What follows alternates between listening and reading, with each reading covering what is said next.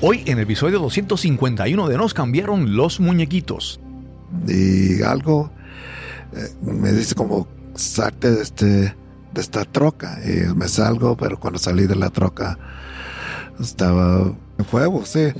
Y, pero lo bueno que me pasamos ese, ese, río y traté de voltear a correr para eso, para que me, pues, apagar todo el, fuego. Y, pero no alcancé, me caí y ahí estoy acostado, quemándome y pensando, pues, aquí me voy a morir. Eh, me voy, voy, a quebrar las promesas que le he dicho a mi familia que siempre voy a regresar la promesa que le dije a mi hijo que nunca lo voy a dejar crecer sin su papá como yo crecí sin en el mío. Pero más importante, la promesa que le dije a mi papá tantos años, que siempre voy a cuidar a mi familia. Mi nombre es Cristóbal Colón y esto es Nos cambiaron los muñequitos. Nos cambiaron los muñequitos. Nos cambiaron los muñequitos. Nos cambiaron los muñequitos. Nos cambiaron los muñequitos. Nos cambiaron los muñequitos.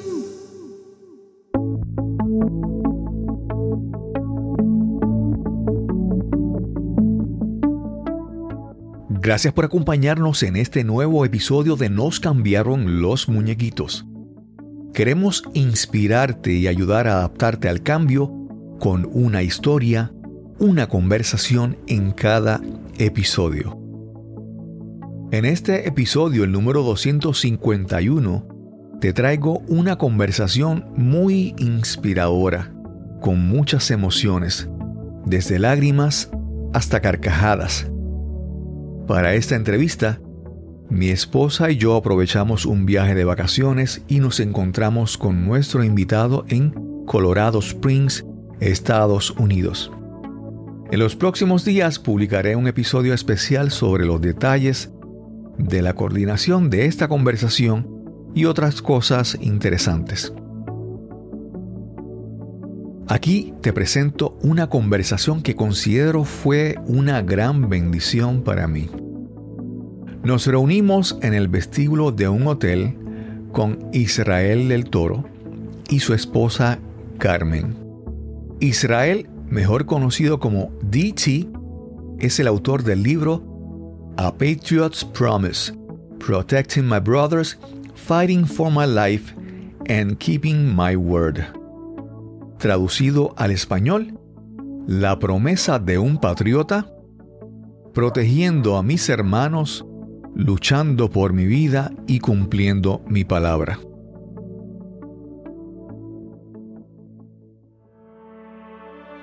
En este libro, DT nos narra su vida, su niñez en Chicago, sus raíces en México, las dificultades en su crianza y cómo comenzó su carrera como militar en la Fuerza Aérea de los Estados Unidos. En diciembre de 2005, el vehículo que transportaba a Dichi y su equipo en un valle de Sabul, Afganistán, se encontró con un dispositivo explosivo en su camino. Dichi fue el más afectado por la explosión recibió quemaduras en 80% de su cuerpo, con 15% de probabilidad de sobrevivir y posiblemente no volvería a caminar y dependería de un respirador artificial. El compromiso de cumplir su promesa fue, a mi entender, el factor principal en la recuperación milagrosa de DT después de estar cerca de cuatro meses en coma. También escucharás la historia de Carmen, a mi entender, una mujer igualmente extraordinaria. En las notas de este episodio te dejaré el enlace para conseguir este libro porque esta conversación apenas toca algunos pocos detalles de la historia de Carmen y Dichi. Este es el episodio número 251 y conversamos con Carmen e Israel del Toro.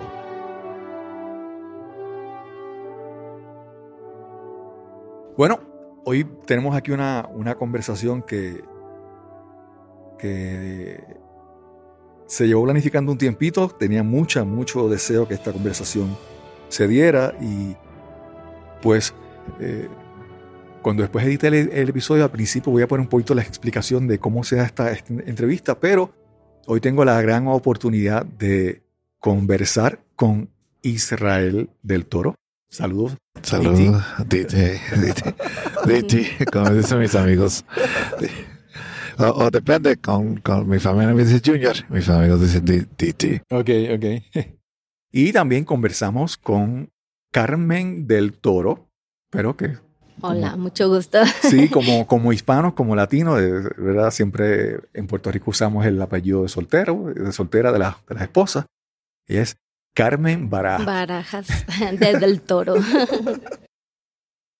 Pues hoy tenemos una, una conversación que, que yo sé que va a ser muy inspiradora, muy interesante. Y, y la historia de DT, si usted quiere conocerla con todo lujo de detalles, pues yo les exhorto que busque el libro, el libro, perdón, eh, A Patriot's Promise.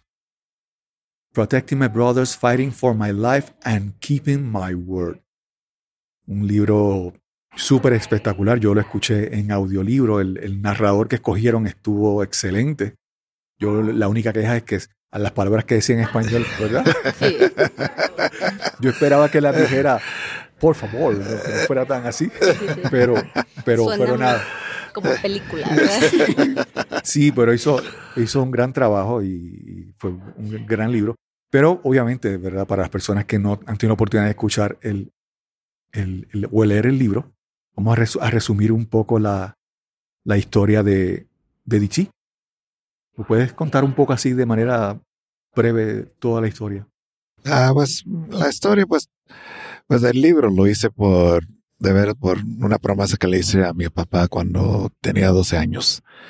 Y como esa promesa me ayudó a, ser la persona que soy y también ayudarme muchas veces en cosas difíciles que me pasaban en, la vida mía.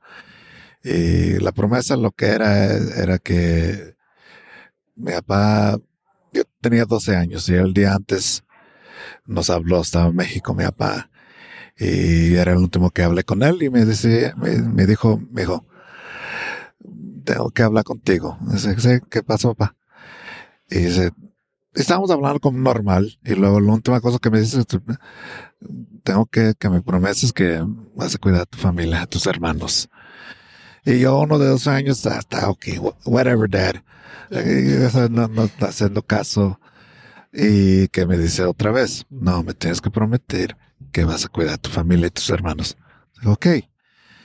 Y tristemente el siguiente día falleció mi papá. No sé si mi papá sabía que era su último día en este mundo, pero esa promesa era que me ayudó a ser la persona que ser. Y como digo, de veras el libro es, es como si yo de un niño chiquito, un niño chico, todavía tratando a, cumplir esa promesa a mi papá. Eh, todavía me siento como ese niño de 12 años y sí, la historia habla de todo lo que sufrí de perder primos, más a mis abuelos y luego pensando pues, ¿por qué me está pasando tanto de tan, joven? Hasta me perdí, perdí mi mamá. No sé si Dios me estaba ah, poniéndome en pasos para cuando el día del accidente, cuando Te estaba preparando Eh, para cuando pasara el accidente. para, para el accidente y, y prepararme para ese, ese mero día, eh, cuando eh, era el accidente en Afganistán, eh, en diciembre 4, 2005. Sí.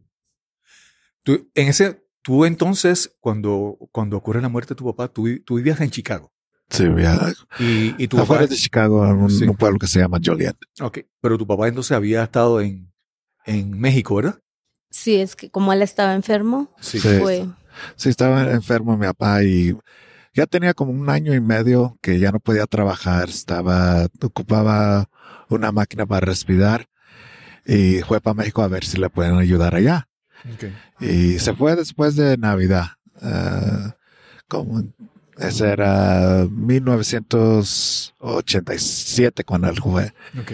Y pues la última vez que hablé con él era el 26 de enero 1988. So, estábamos tratando, pues él estaba tratando de mejorarse, a, tra- a ver si podía seguir. buscando un tratamiento. Tratamiento. Sí, eh. sí, sí. Wow, eh, yo, eh, Ujú. 26 de enero es el día de mi cumpleaños. Oh, sí. wow. Y, y fue... Pero mencionaste entonces lo del accidente de Afganistán, ¿verdad? Eh. Ya después de todos estos problemas, ¿verdad? Todas estas situaciones familiares, tú en un momento tuviste que hacerte cargo de, tu, de tus hermanos. ¿Cuántos hermanos eran ustedes en total? Yo era el más grande de cuatro. Ok. So, era yo, mi hermana Susana, luego mi, mi hermano Ángel y la más chica Cristina. Sí. Y cada uno éramos dos años separados. So, Ok. yo tenía 12, mi hermana tenía 10 y luego Diez. 8 y 6. Sí.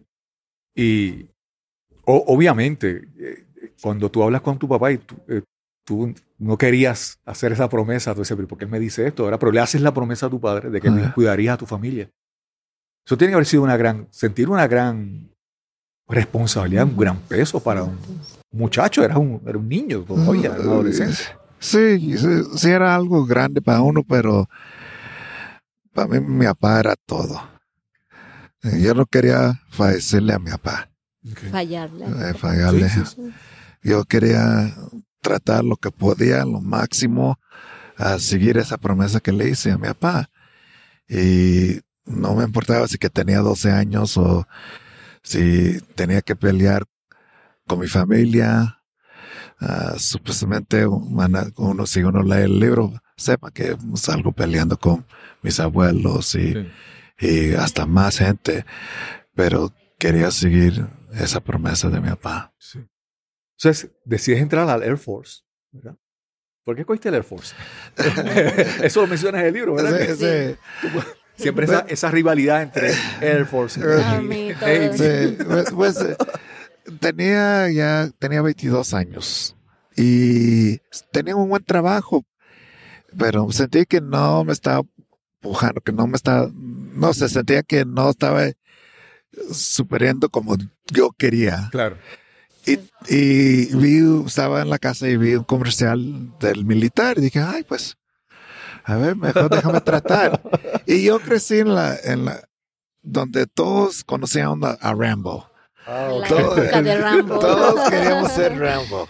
Todos quieren ser Rambo. Eh, y todos queríamos tener el pelo largo con los Rambo, músculos, los músculos de Rambo. Sí. Ya, no, ah, pues obvio, ya no tengo el pelo largo como de Rambo. Y mi hijo dice que tengo el cuerpo más como un dead bar que, que de, de- de Rambo. Pero yo dije, pues, ¿sabes qué? Déjame tratar. Nadie en mi, en mi familia está en el militar.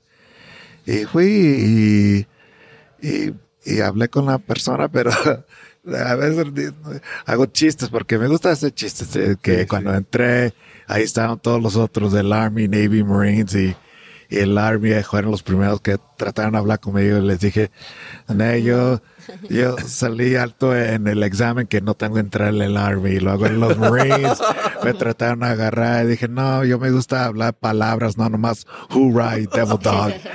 Y luego al Navy dije, pues yo no quiero estar en un barco con puros hombres. Por meses. Eh, por meses, sí. Sí. Y fui al Air Force y sí. eh, Yo les pregunté a unos amigos que estaban en el militar antes y les dije que pues a cuál me voy y todos dijeron el Air Force. Y dije, pues, ¿por qué el Fue- Air Force? Y dije, pues empezamos, dije, pues son los mejores que cuidar a la gente, sus, los soldados, tienen los mejores lugares, la mejor comida.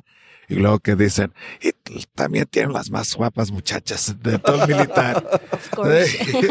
Y uno de 22, pues, pues ok, pues Claro, me voy a Me voy la- con las ¿dónde muchachas. están las más guapas? Y, eh, pero, pero de veras fui, eh, pues entré, porque nomás sentí que no estaba ahí llegando donde la potencia que debo de estar en mi vida. Sentí que algo estaba, me, fal- faltaba. me faltaba. Y me entré y uno, y pues, pues, empecé, que nomás iba a ser cuatro años. Sí. Nunca pensé que iba A durar Sí, a durar 22. 20. Sí, no, no, no. Y, 22 y, y, y sí, lo que en el, uno en el- lee en el libro, eh, si lo dejan, seguía, porque. No, sí. Sí quería seguir. Sí. Pero entonces, para tratar de ¿verdad? Eh, ir un momento a, a, a esta parte importante, en el 2005 estás más o menos para esta época, ¿verdad? Estamos en Sí. noviembre, diciembre. Estás eh, activo, estás movilizado a Afganistán y tuviste un, un accidente. Ese accidente fue el mismo día de tu cumpleaños. Fue el día antes. Día antes. En Afganistán, Sí. el 4. Yo, yo estaba en México. Sí, sí. Mi sí. cumpleaños es el 5. Ah, ok. Pero a mí me avisaron el 5. Sí, O sea, sí. Fue mi regalo de cumpleaños. Wow, wow. ¿Puedes contarnos un poco así por encima el... el- Ah, Sí, pues ah, ese día, el 4, estábamos allá con, mi, con mi team, el scout, scout team. Y ya teníamos días allá, eh, ahí buscando una persona que teníamos que capturar o, o- matar. Y, pero nada, y estamos regresando y, y, y donde estábamos, nomás era una carretera que entraba y salía. Eso teníamos que regresar de la misma carretera como entramos ahí en, donde estaba todo, todo en los cerros.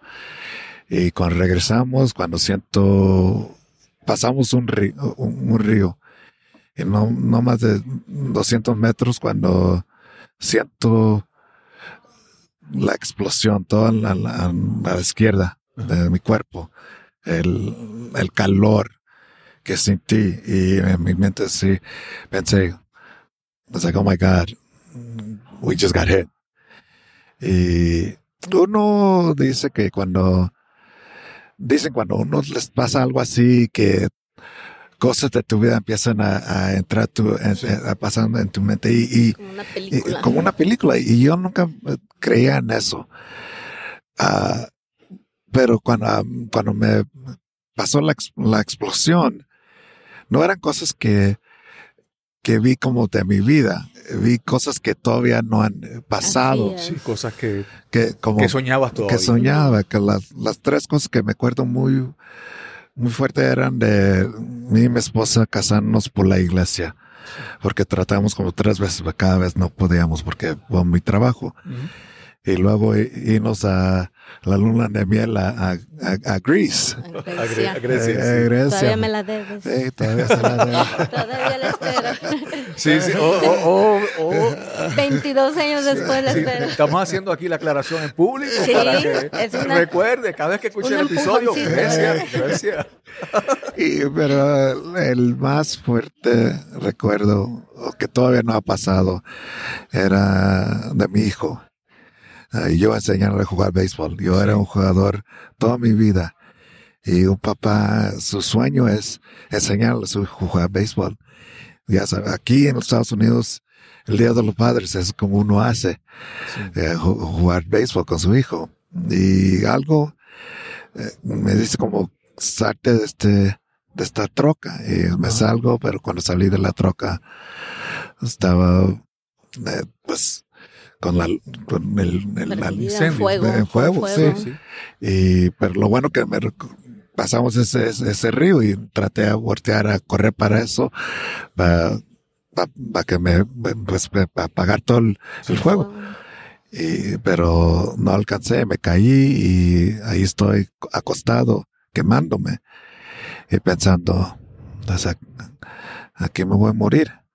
Me voy, voy a quebrar las promesas que le he dicho a mi familia que siempre voy a regresar. La promesa que le dije a mi hijo que nunca lo voy a dejar crecer sin su papá como yo cre- crecí sin mi- mi- el mío. Pero más importante, la promesa que le dije a mi papá tantos años que siempre voy a cuidar a mi familia. Sí. Y, y ahí es cuando una- un compañero me, me ayuda y dice, Dite que no vas a morir y nos brincamos al, al río para pagar el, el fuego. Sí. Una pregunta, ¿cuántos, cuántos, ¿cuántos eran en tu equipo ese día? ¿Cuántos compañeros? Eh, en, ese, en la troca éramos tres. Ah, pero en otra troca eran otros, otros tres. Y a los que íbamos a recoger eran seis. O total éramos doce. Ok. Ah, pero nomás en las trocas éramos. Pero el explosivo no se afectó a, a ustedes solamente. Sí, nomás a nosotros. Y de los demás compañeros estaban, las lesiones fueron fuertes o, Eh, pues, eh, el que estaba manejando más se quemó las manos cu- por cuando me ayudó. Ok. Ah, y el que estaba arriba, el, gun- el, El gunner, con el la gunner, pistola. con la Sí. Él, la explosión lo vientó del- de la troca y la troca se regresó arriba de sus pies y perdió sus pies. Oh, Sus piernas. Ah, en las piernas, en las piernas, eh. sí, sí, sí. Y so, yo, pero y yo, pues, un- me, me quemé. Y yo Sí, era- sí, sí. Algo, algo, algo bien interesante, bueno, algo bien dramático, ¿verdad? Es que tú te habías casado, eh, en Puerto Rico decimos por los civil, ¿verdad? Ante un juez, no ante un, ante un sacerdote en México. Por lo tanto, Carmen tenía el, el- no tenía el estatus migratorio Sí. para poder responder y moverse a los Estados Unidos, ¿verdad? Mm, Sí, ah, pues como cuando yo le arreglé la, a mi esposa, La visa. nomás tenía la visa y estábamos esperando la carta de su residencia. Pero como nos volvimos de Carolina Del del, norte. norte, a, Ah, a Colorado, Colorado, a, Corea, Tú te fuiste a Corea. a Corea y Chicago y luego Y luego Italia, nos fuimos a se, Italia. Se, se, se perdió. perdió sí, la visa, a mi resident card. Ajá. De residencia Eh, se perdió. Nunca, Y, no la y, y cuando me fui para Afganistán, ella se regresó para México porque todas las otras esposas se regresaron Para para Estados Unidos y ella no se queda, queda sola. Y yo no tenía mi visa para entrar aquí. Solo me Sí, regresé sí, a sí. México porque se acababa de expirar la visa de fianza, que es Eh, nada no. más por tres años. Wow. Y so, cuando pues el accidente me pasó, pues le, le hablaron a ella. Y, a- y allí cuando, hasta él digo en, en el libro, allí la historia mía para, porque me estoy en el hospital por, en coma por cuatro Sí. meses Sí, y la historia de mi esposa empieza. sí. Y para mí era importante decir la historia de ella, porque muchas veces el militar, la gente se enfoca mucho al, al de los militares. Claro, Y yo entiendo, pero se olvidan del- de la familia. Sí, el, la Y yo, y yo digo que la familia, ellos ven a los, a los que quieren, a los más, a- al, al peor, En Sí, los sí, peores a lo peor, momentos. los Sí. peores momentos. Ellos están haciendo decisiones para la- a la- al, al que quieren, al esposo, a la esposa, a quien sea. A la familia. a la Sí. familia. Y por eso era importante para mí ah, decir esa historia, porque eh, tenían que saber la historia de mi esposa, de mi hijo, lo que ellos pasaron, lo Sí, que ellos sí. sintieron. Sí. Eh, voy a resumir un poco y si algo, algún detalle no está bien, tú me lo mencionas, ¿verdad? Eh, tuviste entonces un, quemaduras en 80% de tu cuerpo. Sí, sí, sí. Se te daba un por ciento de probabilidad de, de sobrevivir de 15%. Ujú. Y se hablaba también de las cosas que se mencionaron, es que la posibilidad de que no caminaras y que estuvieras por mucho tiempo con la ayuda de un respirador. Sí.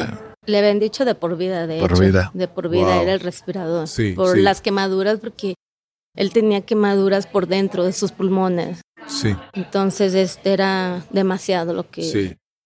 Y, y, y Carmen, a mí algo, algo que me... Es, es, que, es que obviamente la historia de, de, de Dichi es algo espectacular, pero, pero yo veo tu lado de la historia. Y, por ejemplo, los problemas migratorios, cuando finalmente puedes, a él lo, trans- lo, lo transportan a Estados Unidos para atenderlo, tú tienes que llegar a Estados Unidos, pero entonces no hablas el inglés, no No. tienes familia, No. estás sola. Eh, algo, algo que a mí me impactó, algo que me... Son cosas de detallitos, pero Sí, que sí, sí. cuando lo leí me, me, me pareció, me apeló mucho a mí, es que, y se lo mencioné a mi esposa, que es que cuando tú tienes que ir a Estados Unidos, pero eh, tu, tu hermana te había arreglado el pelo Sí. y, no estaba bien, y, y, y era como que cuando las cosas están malas, por lo menos vamos a tratar de resolver lo que se lo puede se resolver. puede. Sí. Y entonces tú, obviamente, pues, fuiste y te arreglaste el pelo y tú querías que, que Dichi te, te- te reconociera y Sí. todo eso. Pero me pareció muy interesante porque a veces, ¿verdad? Enfocarse en lo que sí podemos hacer. Sí. En lo, ¿Cómo fueron esos días para ti, esa, esa parte de, de tu, primero Pues- saber, conocer la noticia, Sí. que, que te la dieron como que a cuenta gotas, ¿no? Sí, fue... poco a poco y fue a base de muchas mentiras, porque realmente no te dicen las cosas así directamente ni, ni completamente. Pienso que también es porque yo no estaba aquí. Claro. Si yo hubiera estado aquí, a lo mejor me hubieran dicho más directo todo, pero realmente hasta años después su comandante, su commander me dijo que ni ellos sabían si él iba a sobrevivir el vuelo de Claro. Alemania hacia San Antonio, de la gravedad que, pues, de sus um, quemaduras y sí, todo lo que él tenía. So, por eso creo que me estaban diciendo a cuentagotas, así poco a Claro. poco.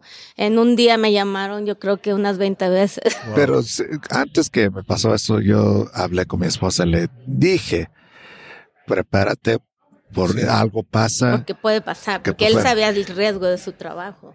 Sí, sí. Si llegaba un, Sí. un amigo, si llegaba un, un oficial o, si era llamada, no Exacto, era tan, tan grave, grave, tal vez, pero ya cuando llega, como él me dijo, Eh, si llega un amigo como comandante o un sacerdote. un sacerdote, ya no ya claro, murió. ya no, ya no, ya no ahí. Y en ese entonces, eh, Israel, Israel Jr., güero, güero. tenía tres años. Tres años.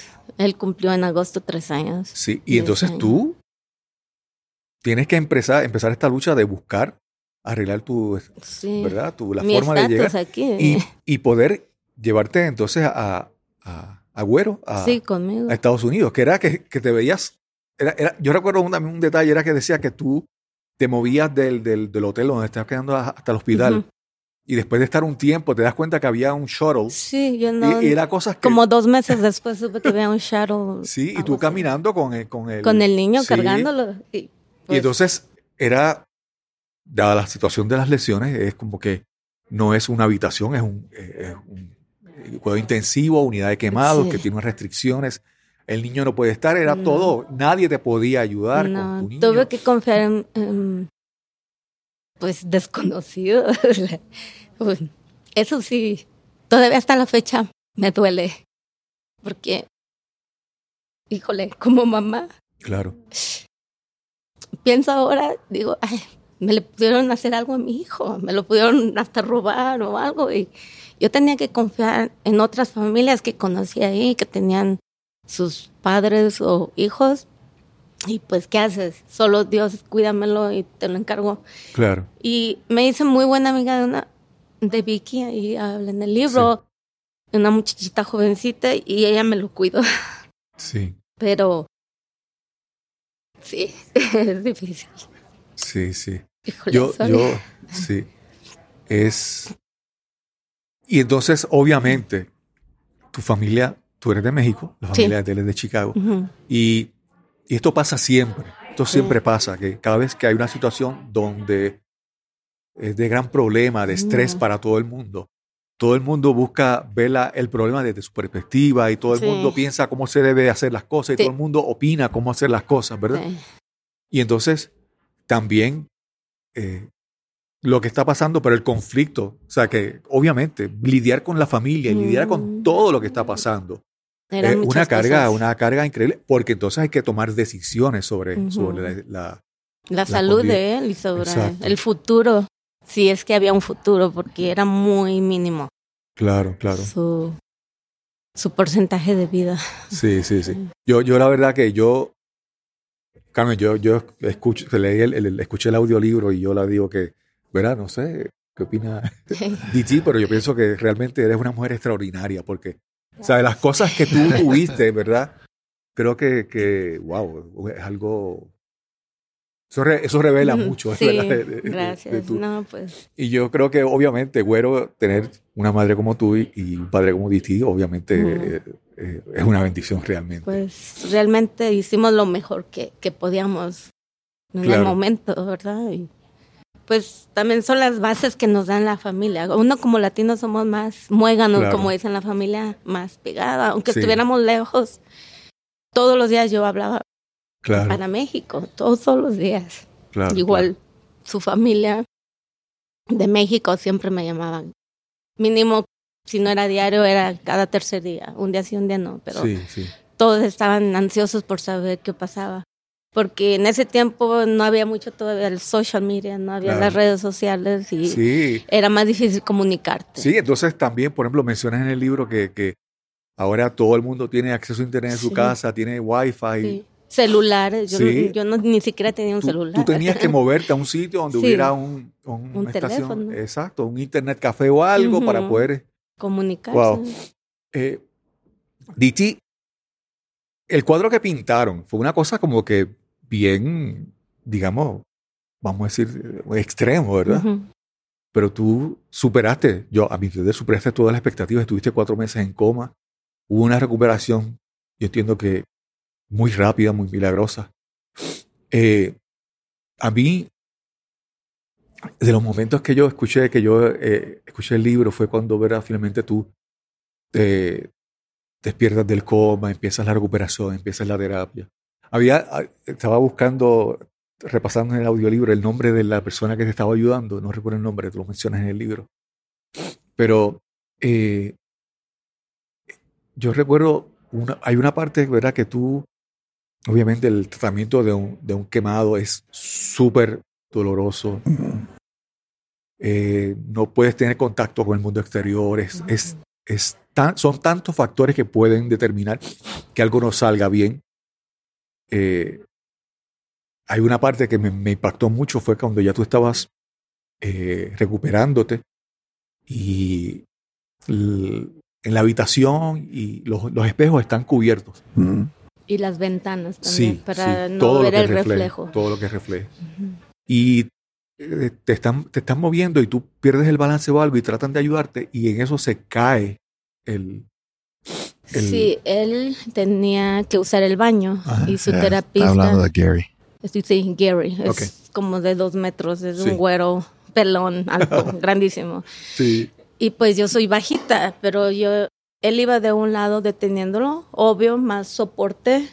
Creo que él iba de tu derecha, si no me equivoco, iba de la izquierda y pues yo traté, pues mi cuerpo más chica que ellos y Claro. todo, este, balancearme con ellos y tratar de que él no se lastimara, No, pero era un baño chico. Eh, Entonces entramos y él se resbaló, sus chanclas, las sandalias, Sí. se resbaló y perdimos el balance. Eso yo me iba a caer de mi lado, todo, o sea, nos íbamos a caer. Y yo pienso que o yo agarré la toalla o no supimos, Sí, la sí, verdad, se cayó la toalla y es cuando él se mira. Pero fue que perdimos el balance porque era muy estrecho el lugar. Sí, y, y sí, y no, no estaba tan pesado, pues ese tiempo pesaba que unos, Pero eres más grande que yo, Sí, eres pues, un hombre.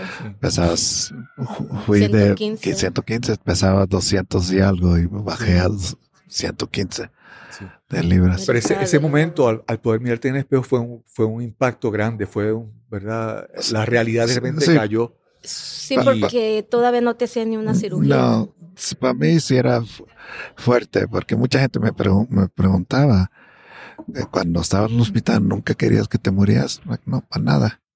Yo no quería, yo quería sobrevivir, yo Estaba quería estar, feliz de estar vivo. estar vivo, estar ahí para... Él, quería ver a hijo. su hijo, era Sí, toda su motivación sí. fue su hijo, todo el tiempo. Y, y ese día cuando se me vi, cuando me vi la cara en el espejo, es el día que sí me quería morir. Wow. Y no era por vanidad, Sí, para nada. Era porque, como dijo mi esposa, mi hijo era todo mi motivaba, todo que, que peleé porque Por sobrevivir. sobrevivir, Sí. todo que de la terapia, todo el dolor que sufrí era porque yo quería estar con mi hijo.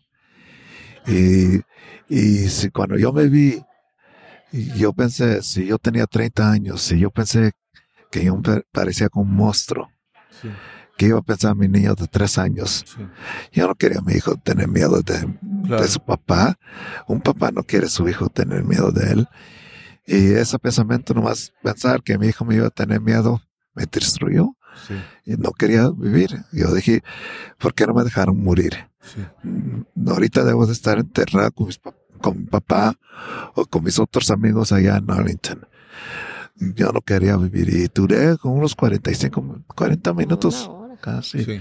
que ahí mi esposa y Gary tratando a motivarme, diciéndome, Estaba "DT, tirado en el piso del baño, ¿no? O sea, cuando se vio, se volvió así como a caer. Y ahí se quedó y no quería que ni lo levantáramos. No lo podíamos jalar mucho por su Claro. piel, claro. Sí, porque sí, sí. se le venía la piel. Se Claro. le ven- o sea, estaba vendado, pero eh, tú nada más casi Sí. los sostienes, no los Sí. puedes... So, No ya puedes aplicar fuerza. ahí. Gary, como era el más fuerte, me dijo cómo ayudarle, lo ayudamos, lo tratamos de caminar, no quería, no quería hacer nada, no, estaba destrozado. Lo ¿Qué te llevamos dijo? a su cama. ¿Qué te dijo Gary en ese momento? Pues ellos trataban de decir diferentes cosas. Primero que de ti, no sabes cuánta gente te miran y cómo te ven, como no paras, sigues luchando. Sí. Motivas no nomás a nosotros que trabajamos aquí, pero todos los otros eh, Heridos. heridos que están aquí en el hospital. Y dijeron, a mí no me importa, no me importa, yo quiero morirme. Y ya después, ya estaban un poco más, ma- ma- calma, que me, más calmado, que ya escuchaba un poco mejor. que, que me dice Gary, I was like, DT, porque él sabía por qué Te destrozaste. me destruí. Sí, sí. Él sabía por qué. Y que me dice, DT, tu hijo nomás quiere su papá. Te lo prometo que nomás, que tu hijo nomás quiere ver su papá. Eso es lo, eso es lo único que quiere tu hijo. Es lo único que le va a importar. Él no le va a importar cómo te miras ni nada. Claro, claro. Y sí, todavía después duré con unos, unos minutos para calmarme y, y regresarme para atrás a, a luchar y a, tra- a tratar de salir adelante. Pero siempre en mi mente tenía ese miedo, Sí, que el primer día que me ve mi hijo, me va a tener miedo. sí, o no sí. me va a querer. Eh. Eso Sí. pensabas. ¿Y cómo fue cuando se dio ese encuentro? Cuando finalmente se dio fue. Eh, yo me acuerdo cuando llegué a la casa y estaba pues, tenía pues Todo. todo, pues, me parecía como una momia. Me parecía una momia porque eran todas sus manos vendadas, sus No, tenía una piernas. muy cachucha. Y nada más la cara no la tenía vendada, pero tenía su, su cachucha porque no les puede pegar el sol, porque el Claro, sol los claro. quema. Eh, Sí, en sí, un sí. instante. Yo me acuerdo, ahí están mis amigos, mi, mi familia, mi tía.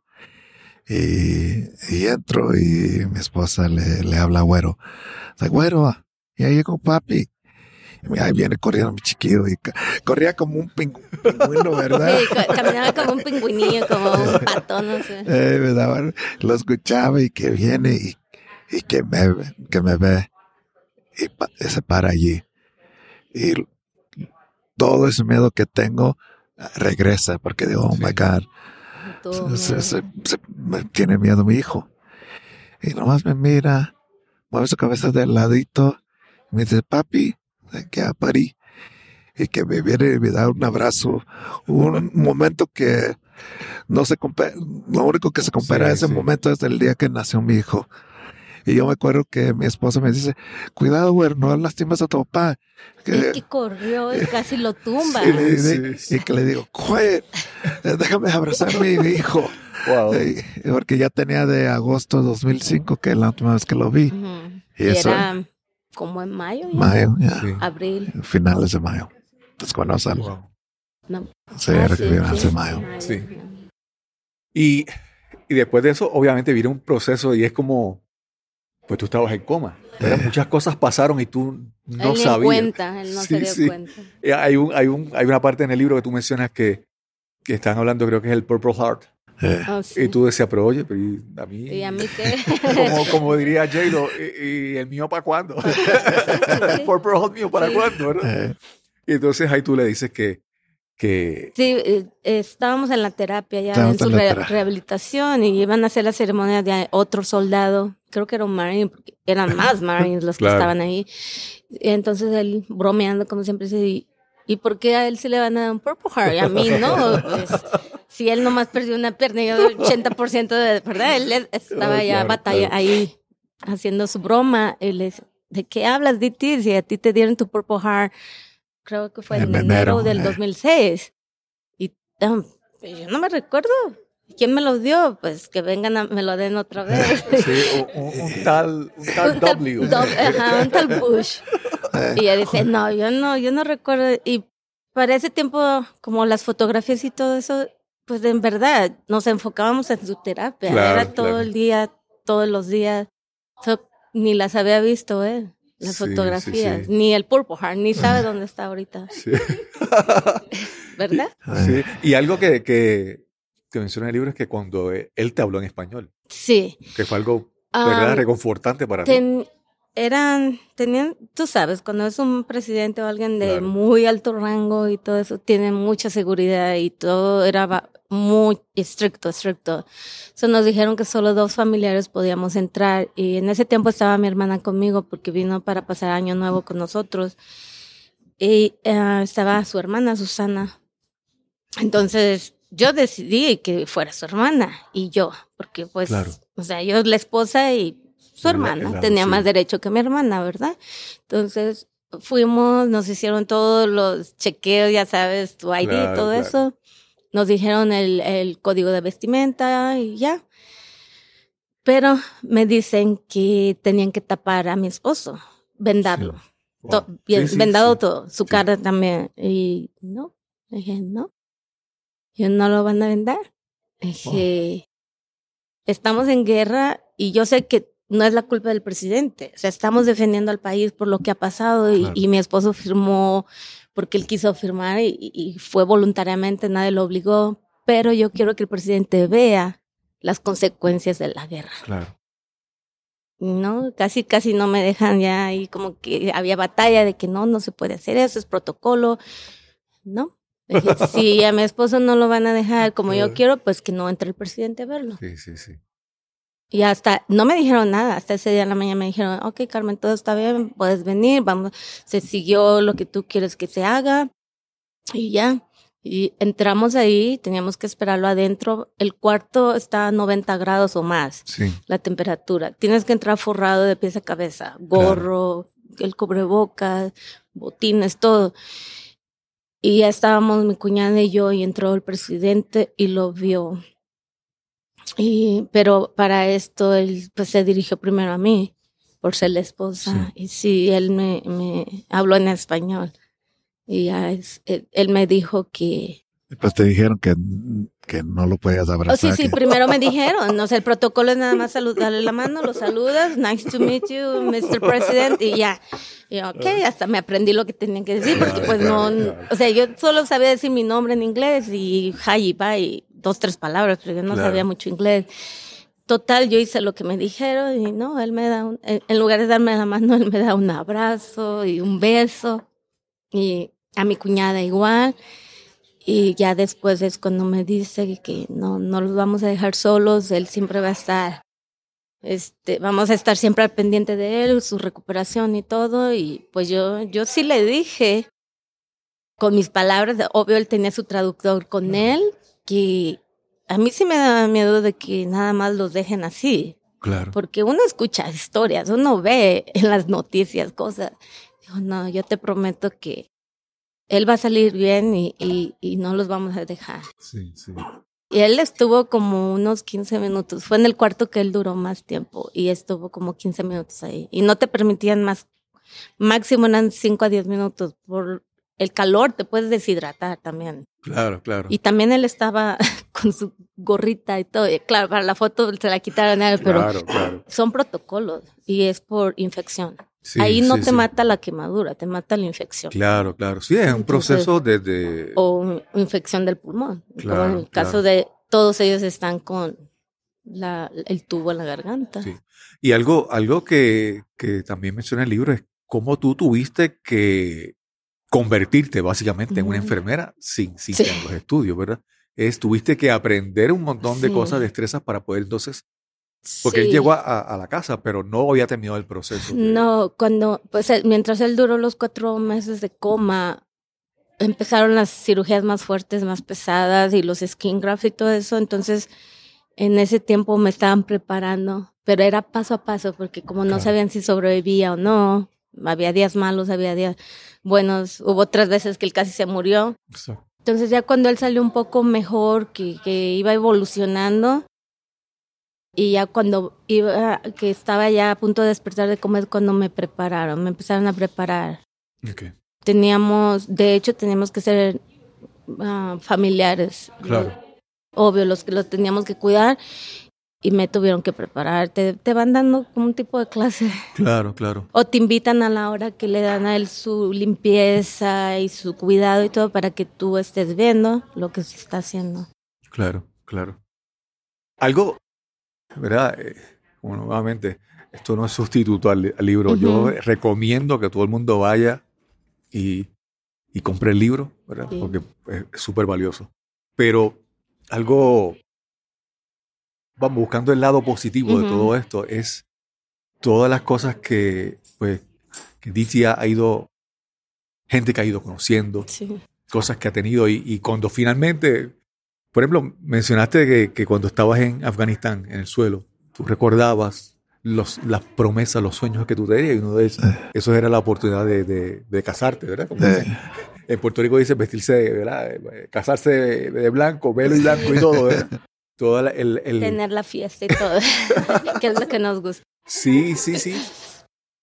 Y, y, y, por ejemplo, que, que tuviste la, la, la, la boda y que eh, había una canción que era ah, Right Here Waiting for You de Richard Marx, que, que, te, que incluso hasta te, te enviaron, creo que te enviaron un video. Sí. Tocó Eh. especialmente para nosotros. Fueron cosas, yo creo que, ¿verdad? Dentro de todo lo ocurrido, pues unas cosas adicionales que yo creo que, que, han, que han sido pues, positivas, ¿verdad? Sí, han sido bonitas, cosas bonitas. A, a pesar de todo lo que nos tocó vivir, hemos pasado también cosas Sí. bonitas. Diti, y, y después, obviamente, primero, antes de continuar, tu, recuperación que ha sido prolongada, ¿está todavía completa o todavía hay procedimientos que quedan por hacer? O... No, siempre hay todavía cosas que, Que se pueden mejorar. para mejorar. ellos. con muchas, muchas de las cirugías que yo tenía, e- er- era por, por mi hijo. Porque yo no quería a mi niño pelear por, por defender a su papá, Que le hicieran bullying. porque ¿no? le hacían bullying. Pues si le hacían bullying, yo Claro. le enseñé a mi hijo cómo pelear. so, no le iba a Cómo hacer- defenderse. de defenderse, no, se iba, no le iban a hacer tanto bullying, pero, sí, pero pero no quería que mi hijo andaba defendiendo su, Sí. el honor de su, de su papá. So, por eso tu- tuve más cirugías que de veras no ocupaba, pero Claro. los hacía para que va, va la cara y la figura se parecía más normal. Claro, claro. Ah, pero, pero sí, siempre hay cosas que se pueden mejorar, que, que te ayudan como... Como ahorita todavía él se pudiera arreglar mejor sus ojos porque no le cierran bien y se le secan mucho. Aquí el clima es muy seco, el invierno y todo. O su boca un poco acomodada, pero él ha detenido. Ya. tenía- ya, porque duré muchos años cirugía, cirugía, cirugía. O sea, y- Era nada más la recuperación y Claro. casi enseguida otra cirugía y otra. sí. Y es mucho también, hay mucha Claro, claro. anestesia, mucho riesgo. Sí, sí. Él ha sí. y, hasta se ría mi, el cirujano porque te preguntan, pues, ¿qué quieres escuchar? ¿Qué, música? Y yo siempre le decía, ponme Led Zeppelin, el Stairway to Heaven. y me decía, ¿por qué eso? Pues, Bueno. a ver si, si no sobrevivo a esta cirugía y si no voy para allá, para arriba, pues mínimo te estoy escuchando la canción. Sí, sí, sí. Diti, eh, mira, hay algo que, que yo pues, quería, quiero preguntarte, ¿verdad? Y quiero, es un tema que quiero, quiero tocar. Y es que tú hablamos, eh, en el libro hablas sobre, ¿verdad? Tu, tu, tu padre, tu papá. No, no habla mucho de él porque fue bien al principio del libro, ¿verdad? Eh, también entonces tu papá muere, eh, después del tiempo muere tu mamá, vas a vivir con tus abuelos y todo, ¿verdad? Yo veo que, que en tu niñez, yo creo que no fue una niñez fácil, no, no fue una, sabes, tú estabas, fue difícil para ti, yo lo veo desde mi perspectiva. Y yo, sin embargo, veo, después de todo lo pasado, yo veo tus cualidades, tu personalidad, tu perseverancia o todas las, la- la- las cosas buenas que podamos ver en ti. Y yo trato de ver yo de dónde sale eso, ¿verdad? Con tanta... Es que hay, hay veces que vemos personas que se crían en un buen entorno y salen, Mal. bueno, salen mal. Y hay personas que están en, en un En terreno un- que no es fértil y sin embargo florecen. Y yo quiero ver, yo quisiera que tú me explicaras que, que tú entiendes, digo, y si Carmen quiere añadir algo Ujú. también a eso, que tú entiendes que, que te dio esa fortaleza o esa, o esa cualidad que primero te ha hecho recuperarte con, en la forma en que lo hiciste y, y cómo después te has vuelto un ejemplo, porque yo, como te digo, quiero ver de dónde sale digamos, esa fuerza? Yo, di- yo digo, es porque tenía mi familia conmigo, tenía mis amigos. Nunca, nunca voy a decir que yo lo hice yo solo. Okay. No, no, nunca lo puede hacer solo. Yo tenía mi familia, te- tenía mis amigos, que cuando tenía esos días, como ese día que, que quería morirme, ellos estaban ahí para a- a- ayudarme a salir adelante, apoyarme. Y yo creo por, por eso pues, podía salir. Y también tenía esa promesa de mi papá, siempre Claro. ahí en mi corazón, que me ayudaba. Y yo creo que la combinación de todo eso es porque me ayudó a salir adelante, que me ayudó, sí, luchando, a- ayudando, a ayudar gente para que ellos puedan salir adelante. Ah, yo creo por eso ha podido, po- podía salir adelante. No, no era, no, no sé, no creo que soy alguien especial Claro. que, que tiene este, este como, como Un superpoder. Eh, que, que podía salir como yo siempre digo es porque tenía otra gente ahí a mi lado Porque ayudarme desde chico tuvo el apoyo de tíos y primos. Él tuvo muchos primos que son mucho más grandes que él, que de hecho eran de la edad casi de tu papá, papá, unos eh. primos. Ok. Entonces vivían cerca todos. O sea, eran, como te digo, los hispanos somos Sí, sí. muy sí. unidos en la familia. Siempre estamos pegados. y, y yo jugaba deportes toda mi vida y tenía mis mis compañeros que también ahí estaban con- conmigo Amigos cuando de escuela. de la escuela y todo eso Sí. que me ayudaban y, y sí, ahí tuve una vida difícil. Me pasó muchas cosas que uno piensa cómo uno podía superar lo que le pasó. Sí. Y como, le, como te dije, yo, yo tenía el apoyo de mi familia y de mis amigos que me ayudaban. Es muy importante la base familiar porque su familia, como yo conozco más a su familia en México porque son Claro. del mismo pueblo que yo, pero son muy unidos. Es una familia enorme, grandísima, pero pues desde que faltaron tus papás también tenías mucho el apoyo de tus tíos, de tus primos y todo. Sí. Sí, mencionaste deporte. Y, y hay una parte del libro que a mí- yo digo, ay, yo, yo le decía a mi esposo, había como tres momentos que, que me- en, el, en el libro me hicieron, me sacaron el avión. Y ese momento yo, no sé por qué, pero fue el momento cuando tú por primera vez pudiste, creo que fue hacer bench press, levantar El pesas. bench press. No, sí. O sea, ese momento, eh, tú siendo deportista, sentir que estabas haciendo eso otra vez y después, ¿verdad? Eh, ¿Cómo has, eh, has seguido compitiendo? Háblanos un poco después, después de todo esto, ¿cómo es el deporte en tu vida? Pues todavía es bien importante a mí. Eh, muy bien. Eh, hoy en la mañana fuimos al gimnasio. Ok. Ahí estamos a las seis de la mañana. es parte de él. Él siempre ha Sí. sido deportista desde chico, entonces él, después en cuanto salió del hospital y las terapias lo invitaron a participar, ¿te acuerdas? De- Eh. Para Pues de- Los de- deportes primero, pues todos que están heridos éramos deportistas. Muchos eran deportistas en el militar. Y cuando te pasa lo que te pasa, piensas, pues se acabó. se acabó, pues puedes seguir Claro.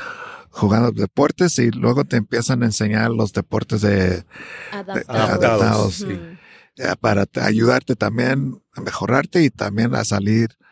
ah, Para que no caigan en depresión en Claro, suicidio y Y todo eso eso. empecé a hacer eso y, y, y dije, oh, pues voy a tratar esto y, y empecé a pues, mejorar y a salir, a practicar y Competencias. competencias. Pero la única cosa, como dijiste, es eso del, del bench press. Sí. Uh, iba al gimnasio, pero no hacía, nomás usaba Peso como libre, cables, ¿no? cosas de Sí, la- las máquinas. máquinas. Y, y nunca pensé que iba a poder hacer bench otra vez. Y yo me acuerdo de esa vez que él era una competencia en Chicago. En Chicago. fue. Y fui a ver, a- a ir a, a- unos amigos estaban haciendo el bench y allí estaba todo como ayudándolos, a- apoyándolos. Sí. Y el coach, Mary, que es cuan- que me dice, DT, ¿por qué no tratas de hacer esto? So, no, Mary, yo no puedo, yo, yo nunca, no, ¿cómo voy a poder? no voy a poder, no Ya no tengo voy- mis dedos. No.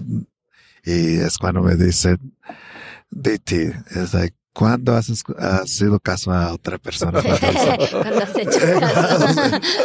Ve, ve para acá, Sí. diga, "Ay, sale pues. Y sí es raro, con mi- las, ma- lo que me falta de las manos y los dedos, cabía perfecta la, barra. Sí. Y, y, y allí traté y que lo hago y, y sí, lloré porque pensé que nunca iba a Claro. poder. Y, Tenemos ese video, porque yo me recuerdo que... eh. y- pero, ah, you know, ha salido de ahí, pues no ha parado, o sea, sigo yendo a competencias y ya muchas veces lo hago las competencias no para ganar, Claro. pero para enseñarles a otros que sí, se, puede, sí puedes salir adelante, sí puedes seguir haciendo deportes. Y sabiendo que, porque como digo, sabiendo que no voy a ganar, pero nomás a, a tratar de ayudarles, como A motivarlos. a motivarles, porque sí, esa promesa de mi papá que le hice, le dije, eh, primero era nomás de mis hermanos y mi mamá, pero ya esa promesa es para todos, Sí. que siento que es familia, ayudarlos, a que, amigos, que, compañeros. que para que puedan salir adelante, porque, porque todos tenemos tiempos que pensamos que no podemos salir adelante. Sí. Y me gusta decir que todos tenemos un spark, algo que nos motiva, Claro. que para a seguir peleando, luchando. Y a veces uno lo puede encontrar soli- solito, pero a veces uno tiene que escuchar una historia que uno, que, que lo que pasó y cómo ellos salieron adelante para Claro. ayudarles a, a encontrar ese spark Sí. y poder salir a motivarlos. Sí. Y, y por eso hago lo que hago en el, en el deporte. Sí, todavía sí gano. Pero, pero, pero muchas veces hago deportes que yo sé que no voy a ganar, pero Claro. lo, lo- lo- los Lo trato para hacer. hacer Sí. para que motivar a otros.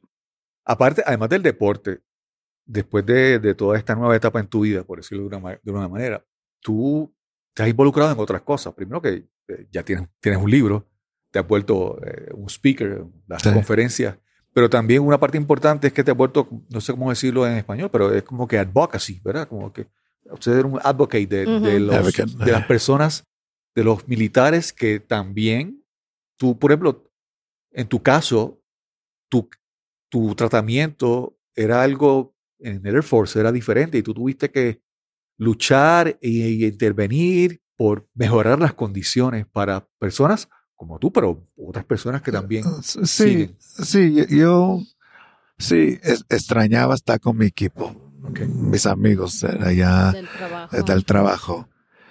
Pero cuando ya estaba herido, Ajá. todos que estaban en el hospital eran mi equipo. Y yo era un NCO en el militar, un sargento. Y, y el trabajo de un sargento es a cuidar su, su equipo Sí. y mejorar cosas para ellos. Y, y no importa si no vas a ver tú esos Beneficios. beneficios, pero luchar por ellos. Y eso que empecé a hacer, a pelear por ellos, a, a mejorar cosas para ellos. Y, y, y no, como te digo, no me importaba si no iba a ver ninguno de los beneficios. Y muchas veces ni vi ningún beneficio de eso. Claro. Pero eso no era la importancia. Era a, a cuidar mis, mis compañeros. Claro, Y eso traté de hacer y, y, y, y regresaba porque yo vi como mis compañeros cuando vinieron para estar para mi lado, cuando me, me- me pasó el accidente, pero también estar al lado de mi esposa y de mi hijo. Y yo lo vi, ¿sabes qué? Ahora es mi turno también. Está al lado para estos que todavía están en el hospital. Hablar con ellos, decirles, yo sé que es terrible con lo, lo que nos pasó a nosotros, pero puedes sobrevivir, puedes salir adelante, puedes eh, seguir viviendo. Y eso que traté de hacer, eh, porque como yo vi que estaba, la gente estaba allí por mí cuando yo estaba en el hospital, porque yo me acuerdo un día, una vez que estaba en el hospital y estoy viendo las manos y digo, pues, ¿qué voy a hacer? Yo me acuerdo que traía un- el señor ese del, ¿cómo se llamaba? ¿Papá de Beto? ¿O quién? No, no, el, un- un que estaba quemado de Vietnam. Ok. Oh, sí. Y él entró y estaba hablando conmigo y, y le estaba preguntando, ¿cómo va a ser, cómo puedo, cómo voy a hacer mi vida? Y él dijo, normal, Claro. Sí, va a ser un poquito más diferente, pero vas a seguir viviendo. Claro. Y le dije, y, y- pero mira mis manos, cómo, cómo voy a brocharme los botones. Y ahí sale, mira, mira mis manos. Y este empieza a brochar su, su camisa y todo. Y yo vi cuando, cuando él estaba allí, él me ayudó. Y yo también, eh, por eso yo después, cuando yo salí del hospital, dije, sabes que yo puedo hacer eso también para, para una persona que piensa que Claro. no, no puedes tener una vida normal. Sí. No, y no solo fue, ya, ya interrumpí, pero no solo fue militares, también fue personas civiles, porque teníamos, conocimos, hicimos amigos civiles que, que se quemaron, o su familiar tuvo quemaduras, y también él, pues, les apoyó o, o les daba esa poquita de motivación de Sí. decir, mira, yo estoy pudiendo y, y a mí me faltan mis dedos, tú los tienes, tú vas a poder, Claro, claro. porque a veces ellos batallaban mucho en la terapia. Es Sí. muy dolorosa, es una tera- terapia muy, muy, muy dolorosa. Sí. Y sí, en la terapia en el principio uno está, pues, ¿qué voy a hacer? Puedo seguir, puedo reírme otra vez, puedo disfrutar mi vida. Y yo me acordaba que cuando los, los que estaban, ya tenían tiempo ahí en el hospital, entraban eh, riéndose, diciendo chistes. Y yo, yo miraba eso y dije, wow, si ellos pueden, yo también puedo. So, yo también, cuando ya pens- em- Claro. pensé ser el, Ujú. que tenía ya más tiempo, yo entraba. Y los eh, hacías hacía reír. reír, a decía veces estaban llorando del dolor y, ay, Claro. Titi, ya me hiciste reír.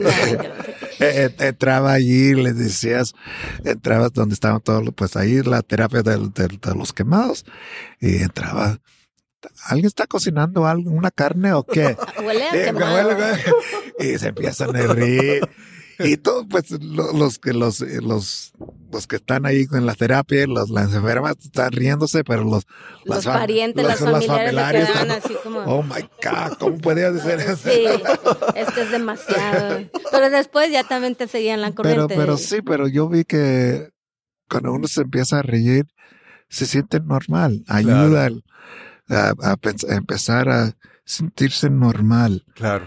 Y eso traté de hacer y es por eso empecé a hacer un, un advocate para los, para los heridos. Sí. Diti, yo, primero, eh, ¿qué sigue? ¿Qué sigue para ti? ¿Qué, qué, qué quieres hacer?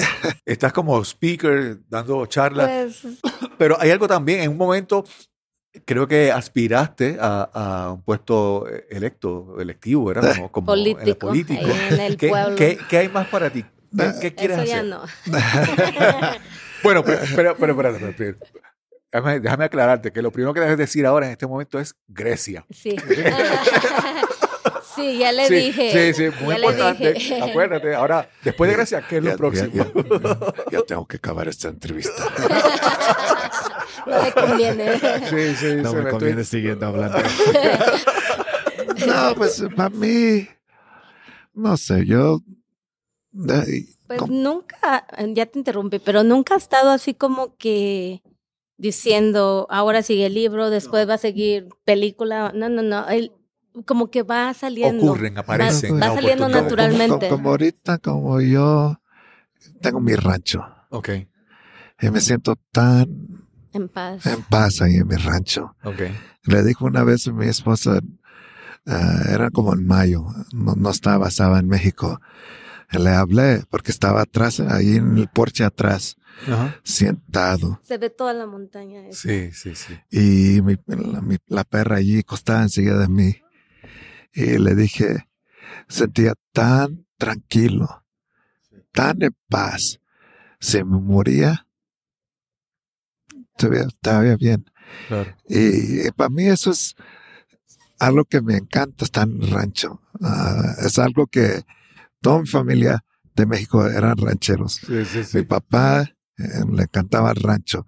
Cuando iba para México, mi, mi, mi abuelita vivía en el pueblo y pasaba como dos días y yo me iba al rancho. Ok. So, yo, yo paso allí en mi tractor, cortando el pasto, ah, y ah, me voy al, al, al, al taller ahí, el barn, y allí, pues allí me pasa, me gusta carros, Claro. soy- me- a mí Claro. me, me encanta carros y algo que también le encantaba a mi papá. Y allí, y allí tengo mi, mi- el carro clásico de mi, que tenía mi papá. eh, y, y allí me lo paso. Eh, Claro, claro. sí, me, me gusta a veces echarme mi, mi, mi Tequila. mi tequila o- Bueno, hay, hay, una, hay una tequila que tiene el nombre del toro, ¿verdad? Creo que es alguien, una familia. Sí. es, mi, es mi prima. Es mi prima. Sí. Eh, Y, y otra cosa, eh, este libro yo creo que a mí me encantó y yo, esto no se podrá, alguien ha hecho un acercamiento, hacer un li- una película o hacer algo con esto, o que, que Pues sí te han Bueno, preguntado. vamos te a han Sí, sí, preguntado. a mí hasta mis amigos me dicen, "Hey, ¿cuándo va a salir la película? Y ellos ya tienen quién va a ser los actores de ellos. Sí, sí, sí. Dicen, yo quiero el Rock, yo quiero el, el, el que era el, el Thor, ¿cómo se llama? Ah, Eh, este, Chris Hems- Chris, Hemsworth. Chris Hemsworth, o, sí. o que era el, el, el- Sí, quieren puros superhéroes. Superhéroe. ¿Y tú, y, y tú cuál prefieres? Ay, ay, Le no dije que sé. The Rock, por pelón. Sí, pero a veces cuando empiezan ahí, ay, tengo un amigo, Zach, es, Ajá. es un moreno bien alto. Alto, grande. Y, y le digo, Zach, sabes que yo sé que si sale una película, ya sé quién te va a ser el actor. Y pues, ¿quién? Kevin Hart. Pero no, no, no, no, no sé. Como toda la Sí. familia y amigos todos nos preguntan, pero sí, sí le han preguntado. Sí me han Sí preguntado. como, Sí. Sí. Bueno, esta pregunta es muy importante. Esta, ahora, así puedes acumular puntos. ¿Y quién crees que debe hacer el papel de Carmen? mi papel. ¿Qué actriz vas a escoger? para-. Más vale que digas bien. Pues, pues en su pueblo antes le decían que era la Salma Hayek de la, de la garita, pero, Jugábamos con las amigas. Pero no, no sé, no, no sé. Te sí digo, que- lo petit a lo mejor sí, pero lo demás. pero Sí, sí, sí. sí, ya hay alguien que ya me hace acercó que quiere hacer la Ok. película. Ok. Y, y si, si pasa, pues pasa. Claro, Para mí, mm, cuan- cuan- Lo que sí va. queremos es hacer el libro en español. Sí, eso Solo estamos esperando este con la editorial y todo para saber bien. Porque va a seguir ya la segunda edición del Claro. libro pro- próximamente, ¿verdad? eh, Claro, claro. Entonces, ¿Y, y has pensado en algún momento, porque aquí hablas mucho de tu forma de pensar, ¿verdad? De tu, de tu filosofía de vida. ¿Has pensado en algún momento seguir expandiendo ese tema en otro libro, ¿verdad? De, de- no, no la historia, sino las lecciones aprendidas. en todo no, esto? no sé, eh, porque por años mucha gente, amigos, coson- coson- Conocidos. Conocidos. conocidos, me han dicho, ¿por qué no debes de hablar, hacer un libro? gente de Eh, diferentes Y les dije, "Ay, ay, todavía tenía muchas cosas que hacer, ¿para qué? ¿Para qué tengo que escribir un libro? Y luego les decía, ni me gusta leer, ¿para qué voy a escribir un libro? Él le gusta ver películas, le Claro, gusta- claro. Mejor espero cuando sale la película y ya. Pe- Pero no sé eh, si sale otro. ¿no? Y- Tal vez, Tal depende. vez, Todavía depende. está joven, tiene Claro, 48 años. Claro, Sí. claro.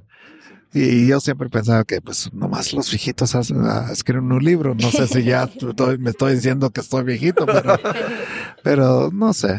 Ahorita pues nomás estoy pasando, viendo a mi chiquillo crecer. Ya se va, este mayo va Es senior en, la universidad ya. va Sí. a graduarse de la ¿Y tiene alguna... Digo, esta es una pregunta siempre entre los padres. como que, Sí, ¿Saben que él, si él sabe que quiere estudiar o algo? Sí, sí. sí, es- sí, es- está estudiando ahorita criminología. Ok. quiere ser detective. Quiere ser detective, pero quiere Claro. algo grande, no Claro, sé. claro, claro. Pero un te- pues quería también seguir los pasos Los míos. pasos del papá. Y le dije que no. claro. No, no, no por miedo. Sí. Me gustaría que mi hijo siga mis pasos. Me, me encantaba que te- sea un techie mi hijo. Pero tiene el mismo nombre mío. Claro.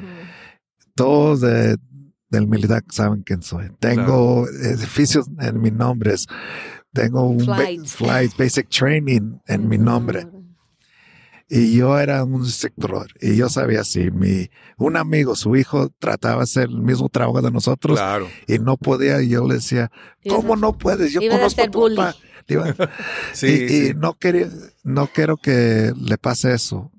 sí. Yo sé que mi hijo sí lo puede hacer, Claro. pero no, ya sabes, como un papá no quiero que pase por eso. Yo, como te digo, yo me, me encantaba si mi hijo se iba a un Sí, TechPi, sí, sí. que se ponía el Black Parade. Pero prefería que, que hacía sus pasos a otro, Sí. Camino su camino propio. propio. Carmen, eh, eh, Ditilla tuvo la oportunidad de expresar muchas cosas en- en, este libro. Yo, yo quisiera saber si hay alguna lección, hay algo, algo en tu vida que te ha ayudado a, a manejar todo esto. ¿Qué, qué tú crees? Así como te mencioné la parte de arreglar una cosa Sí. a la vez, ¿cuál, ¿qué tú crees que sería Pues- eso que te ha ayudado a ti manejar todo esto? Mm, Vamos otra vez a lo que dijimos, eh, la familia es muy Sí. importante, la base, la base familiar. Pues en mi familia yo soy la número nueve de diez. Ok, Entonces es una familia grande también.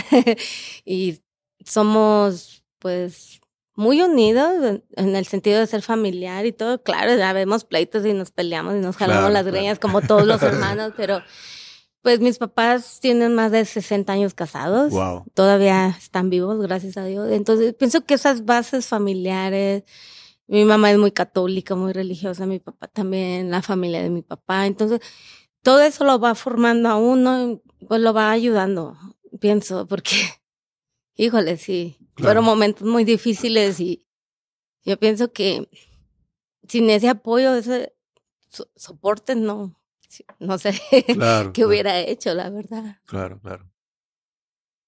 Bueno, Sí, Diti, sí. Carmen, yo estoy súper agradecido de que me hayan dado esta oportunidad. Nu- Nuevamente, yo no, no tenía por qué aceptarla, porque yo Mm. que te mencioné, soy- yo, yo me imagino cuando ven que alguien que se llama Cristóbal Colón les escribe, tú dices, esto es un engaño, esto es un hoax, esto es un scam, algo, algún truco traen ahí. Algo trae No, escondido. no, yo, yo- para mí no, es un honor, es un placer porque yo siempre, pues también mi, mi esposa me, me pone en mis, mis, en mis lugares, pero nunca quería ser una persona que se cree tanto. Claro.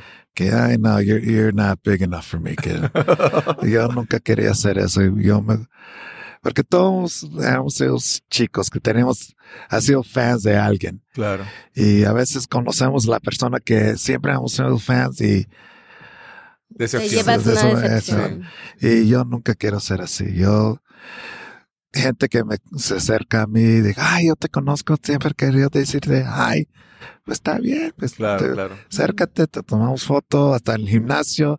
Nomás les digo, si estoy haciendo un set, me, no, Me pero- tienen que esperar. espérame que estoy descansando. claro, claro. Pero yo siempre digo que, no, que voy a ser una persona que a, a- a sal- saludar a la gente. Accesible, nunca voy a créeme tanto que, Sí, eh, como dicen en inglés, that my shit don't stink. claro. you know.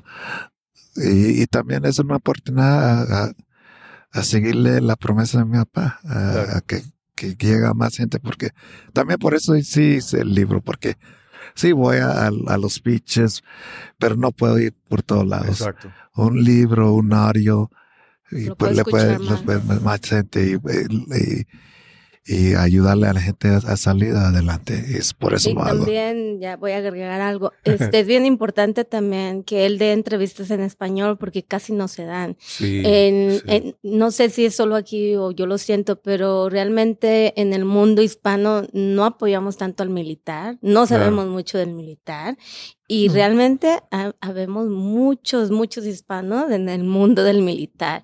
Claro. Hay muchos veteranos lastimados, heridos y todo, que han sufrido mucho y, y es importante que también los noticieros o los podcasts, todo eso, que la gente se involucre un poquito Claro, más claro, claro. y sepa. Sí. Pues sí, ya, casi ya no- sabes, nosotros somos, si ves los, los canales hispanos es puro chisme del artista y, y, y- y no, Sí, no sí. enseña más las historias De- que... Claro, sí, claro. sí, de, de superación o claro. algo que motive. o- Sí. Y ya para acabar, hay, hay un tatuaje que tú tienes. Háblanos un poco de ese tatuaje. ¿Cuál de todos? Bueno, no, no, hay uno que es. No, de- ¿verdad? ahí, Este. el, el Stay Strong, Finish Strong es, un, es algo que, que, que me ayudó, que, que, que me motivaba y también a otros. Y, y no sé cómo me salió la tema de ese tatuaje, la- esas palabras, pero me cayó muy bien en, en mi vida Sí. y cómo salir adelante y cómo ayudarles a otros. Y, Y como, como dices, stay strong, finish strong, es como que, sí, que, quédate fuerte y cavar fuerte. Termina. fuerte. Termina fuerte. El güero también te lo decía. Sí, sí, sí. Oh, En sí. el shooting Oh, range, sí, ahí fue güero. era- fue güero, ahí que es donde salió. Porque él Ok. compite en, en disparo con, Eh, rifle de aire ah, y él necesita ayuda porque son pellets chiquitas, las, los tiritos son chiquitos. No me acuerdo bien el nombre en español. Los perdigones. La sí, sí, balinita. Sí, la balinita, balinita. exacto. Es- él no los puede agarrar con sus dedos, él siempre ocupa ayuda. A veces soy yo, a veces es mi hijo, y mi hijo fue el que le estaba diciendo, Eh, porque él ya se estaba desesperando, estaba Claro, tirando claro. mal y era competencia.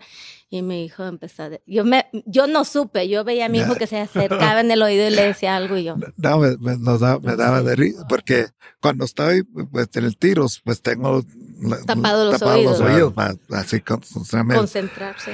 y me, me salía de practicar y mis compañeros tan risa, risa, pues ¿qué traen? I was like, oh my God, tu You chiquillo, boy, your estaba más chico. Es como un coach. Like, ¿De qué están hablando? Ahí te están diciendo, come on, dad, stay strong, finish strong, come on, dad.